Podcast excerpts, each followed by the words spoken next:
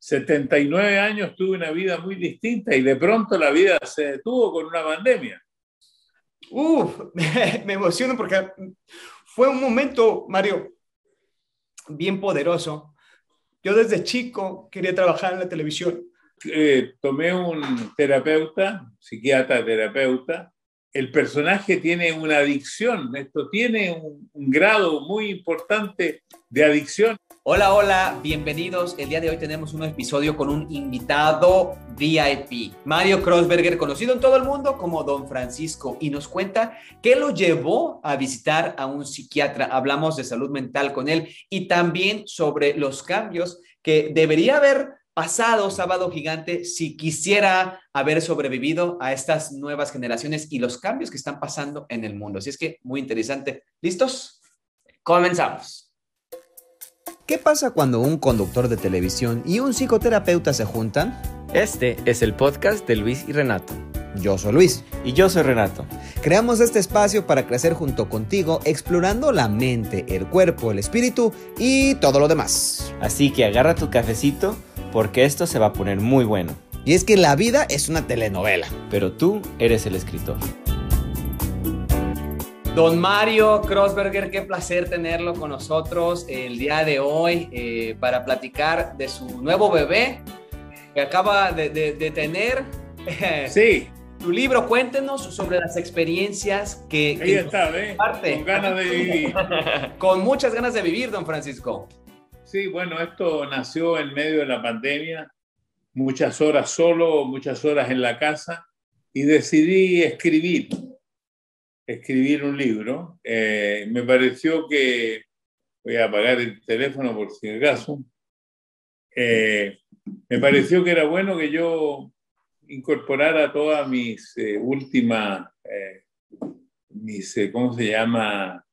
Reflexiones con respecto a la pandemia, lo que había pasado en los últimos años, cuando había terminado Sábado Gigantes, cuando terminé en Telemundo, eh, cuando cumplí los 80 años, eh, bueno, mi lucha con el peso, eh, la primera Teletón virtual del mundo que la hicimos nosotros, todo eso me permitió hacer estas 400 páginas del libro.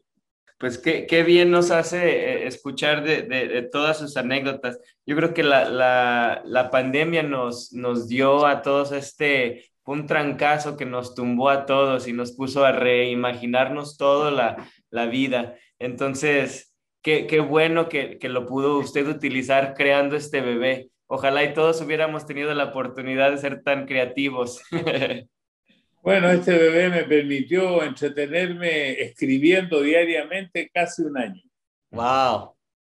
Don Francisco, yo lo escuché a platicar en Despierta América eh, que dijo que la pandemia obviamente fue un golpe duro para todos, pero usted especialmente, que estaba acostumbrado a ser tan activo, fue difícil y por primera vez acudió a ayuda profesional. Cuéntenos sobre esto. Sí, eh, tomé un terapeuta, psiquiatra terapeuta, que me diera, digamos, algunos caminos, me ayudara a encontrar caminos adecuados a esta edad y adecuado a mis deseos. Entonces, yo creo que estamos todavía en una búsqueda, porque parece que esto es largo, no es, no es tan rápido como uno quisiera. Sí, yo creo que qué bueno que lo mencionas, ¿no? Yo, yo soy psicoterapeuta también de profesión, entonces ah, mira. amo mi trabajo y, y, me y, y una de las cosas más importantes es cuando la gente importante que queremos, con la que crecimos como, como don Francisco, hablen de la salud mental y hablen de ir a la terapia y normalicen este tipo de cosas para que nuestra gente empiece a ir a, la terapia y a los servicios, ¿no? Claro, que no se piense que esto es cosa de loco, sino que es algo necesario en algún momento de la vida. Esta vida ha sido tan distinta a la que habíamos tenido. Yo, por lo menos, 79 años tuve una vida muy distinta y de pronto la vida se detuvo con una pandemia. Don Francisco, usted también describe en, este, en su libro, y ya lo ha dicho antes, que tiene una personalidad muy callada, muy tranquilo. A usted sus amigos le dicen tristón, eh, la gente lo ve y de las fiestas y dicen, pues está enojado, se le caí mal, ¿qué pasó? Sin embargo, obviamente cuando se prende la cámara, llega esta personalidad eh, que es la que todos conocemos. ¿Cómo, es verdad. ¿Cómo ha logrado eh, mantener esto en, su vida? Y, y, es, de alguna manera, yo me pregunto, ¿es una ventaja, es una herramienta el poder enfocar toda esta energía cuando, esté, cuando está el alter ego, el don Francisco prendido y de repente, ¡pum!, se apaga y Mario es un ser humano como cualquier otro. Claro, lo que pasa es que yo creo que al principio somos uno y poco a poco el público va exigiendo más del privado. Lo mismo va a pasar contigo. ¿Cómo eres tú en tu casa, eh, en tu vida diaria, con respecto a cómo eres en Despierta América. Cada vez te vas a ir separando más. Sí. Porque el personaje te va exigiendo más a ti. Y tú te quieres mantener como personaje porque el personaje tiene una adicción. Esto tiene un, grado muy importante de adicción, además de ser un oficio. Ah, una de las cosas que también yo creo que no es la primera persona en el público que lo dice, ¿no? De que muchos de los artistas o las personas que viven en, el entretenimiento se consideran personas que son ah, muy calladas o muy tranquilas, inclusive que, sufren de depresión. Y, una de las cosas más interesantes es que el aplauso transforma a la gente, ¿no? se hace como una necesidad para poder estar viviendo. Eh, ahora que estás en esta vida más normal, ¿crees que, te hace falta el aplauso? Siempre hace falta, siempre hace falta. Esto es algo adictivo, el aplauso es adictivo, el reconocimiento es adictivo. Y, uno se va mezclando entre el profesionalismo que uno va teniendo cada vez mayor y esa adicción a, a, estar en el escenario, a recibir el aplauso, a estar en contacto, más que el aplauso diría yo, a estar en contacto con la gente, a tener ese contacto con la gente. ¿Crees que puede crearse algo peligroso de esa adicción al, al, aplauso o es bastante sano esta adicción? Eh, yo creo que es sana. Yo creo que sana. Viene del amor, ¿no? Eh, Mario, ese 19 eh, de septiembre de 2015, cuando después de 53 años y 42 días se cierra el ciclo de Sábado Gigante, yo tuve la oportunidad de estar ahí. Yo estaba en Miami cubriendo Despierta América y por casualidad yo recuerdo haberlo manifestado desde antes en mi, en mi mente, haber dicho yo quiero estar ahí. Por azares del destino, me mandaron a trabajar, estuve en Miami y conseguí pases para estar ahí afuera del estacionamiento y ver, verlo a usted, Mario, ver a, a todas, todo el crew, toda la familia, ver a las cuatro, subirse a ese camión. Fue un momento muy, hasta yo me emociono porque, o sea, y yo no era parte de, la familia de Sábado Gigante, pero yo era, uff, me, emociono porque fue un momento, Mario, bien poderoso. Yo desde chico quería trabajar en la televisión porque yo veía figuras como, como Paco Stanley, como Don Francisco, y veía esta alegría que transmitían a la gente, gente que a lo mejor estaba pasando por depresión o por momentos difíciles, gente que no tenía para comer, gente que no tenía papeles aquí en Estados Unidos, pero que al prender la televisión se alegraban, les daba energía, les daba alegría. Y yo desde chico siempre dije, yo quiero eso, yo quiero hacerlo.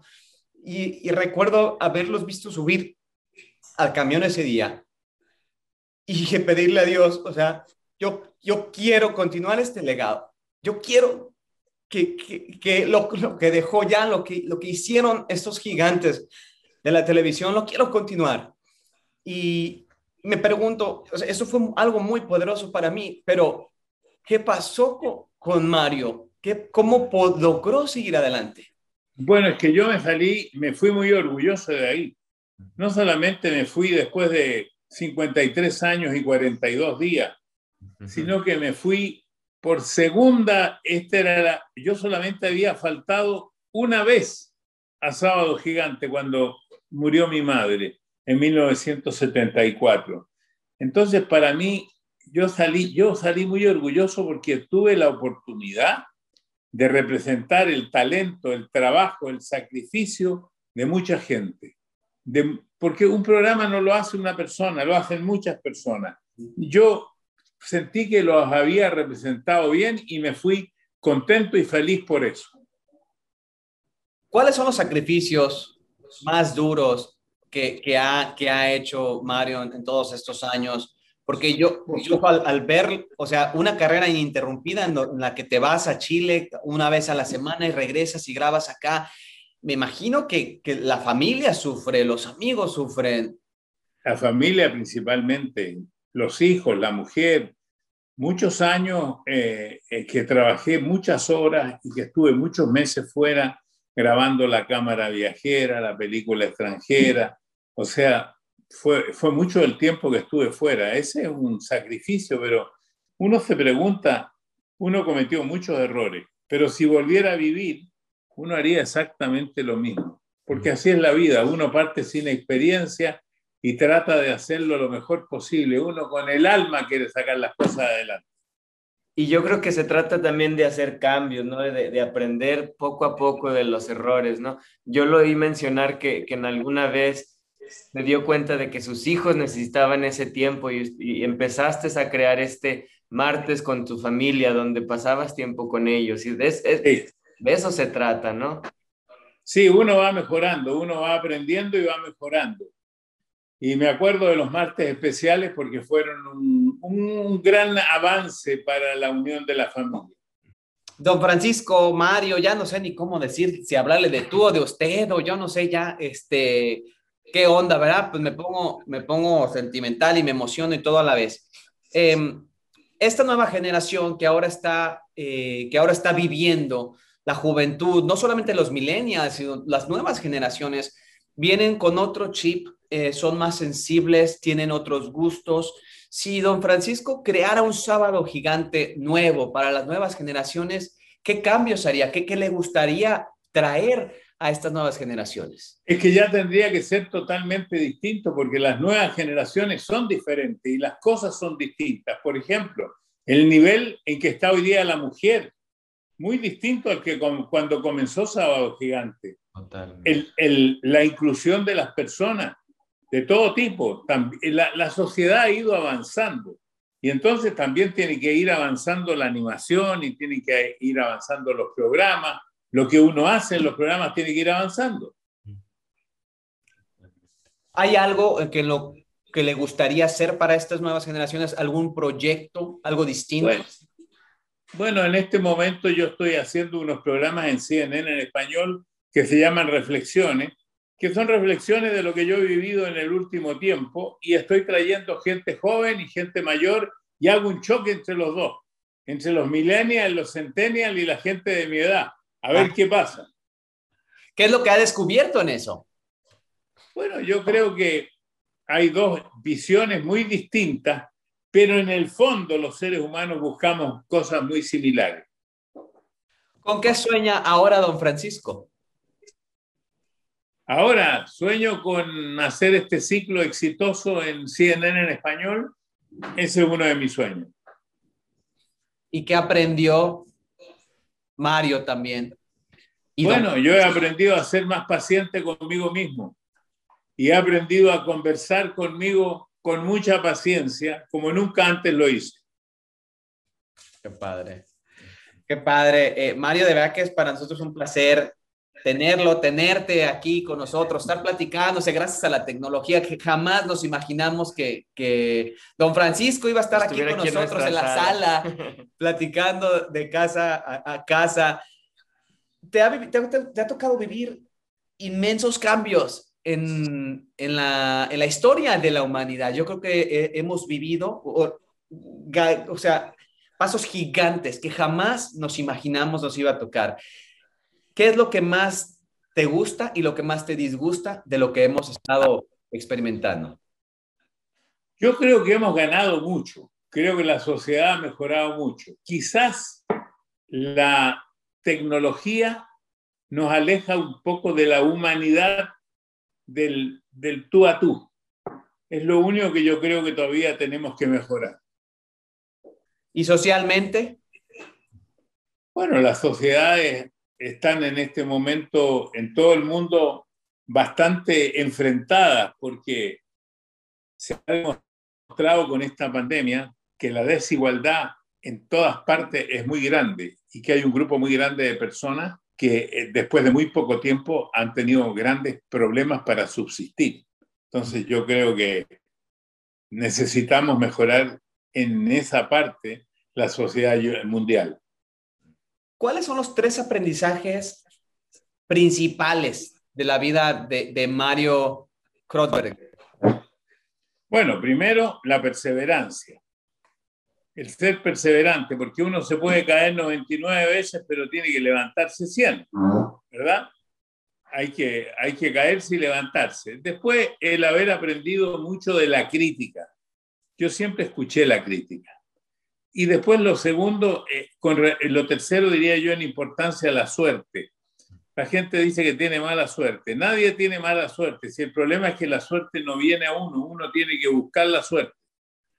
Mm. Y si no la si tú la buscas toda la vida y no la encuentras, solamente tus deudos pueden decir tenía mala suerte.